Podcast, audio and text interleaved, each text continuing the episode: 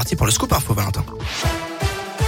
Et à la une, la Cour d'assises de la Loire a rendu son verdict hier soir après une semaine de procès concernant l'affaire de cet homme battu et séquestré à Bonzon.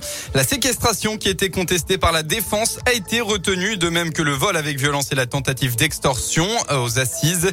Sur les six personnes condamnées, un homme a été acquitté. La femme complice de l'affaire a écopé de cinq ans de prison, tout comme l'un des trois suspects. Huit ans pour le jeune de Bron et six ans pour l'homme âgé de 31 ans. Le dernier a lui écopé de quatre ans de prison, dont 38 mois avec sursis. On part dans l'Ain, une soixantaine de lycéens évacués vers 15h30 de leur établissement à Nantua, conséquence d'une fuite au niveau d'un coffret gaz à proximité du lycée professionnel rural de l'Ain. Les élèves se sont retrouvés pendant une heure dans la rue avec une quinzaine de professeurs. Heureusement, tout est rentré dans l'ordre en une heure suite à l'intervention d'agents GRDF.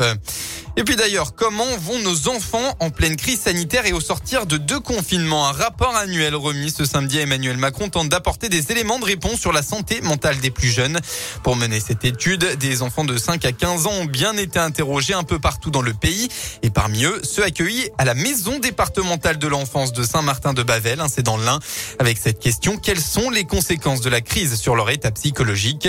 Julie Péchalrieux est la directrice de l'établissement. Je ne sais pas si on peut encore mesurer euh, l'impact réel. Euh, c'est un peu tôt encore parce qu'on est quand même dans du stop and go qui fait que les enfants sont comme nous pris là-dedans.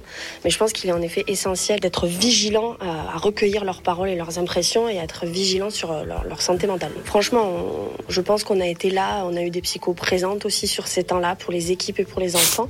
On n'a pas de choses à déplorer aujourd'hui du fait du, du confinement sur l'état en tout cas de santé psychique et physique des enfants accueillis.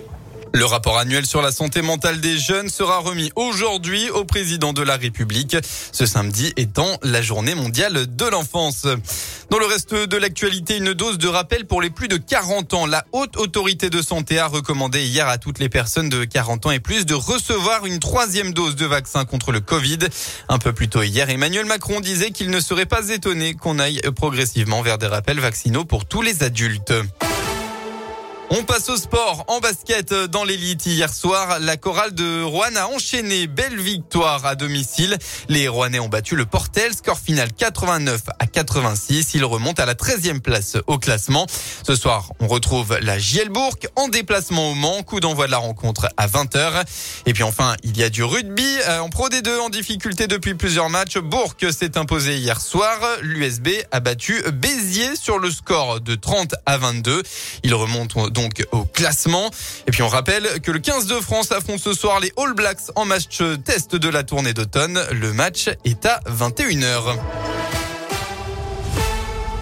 Merci.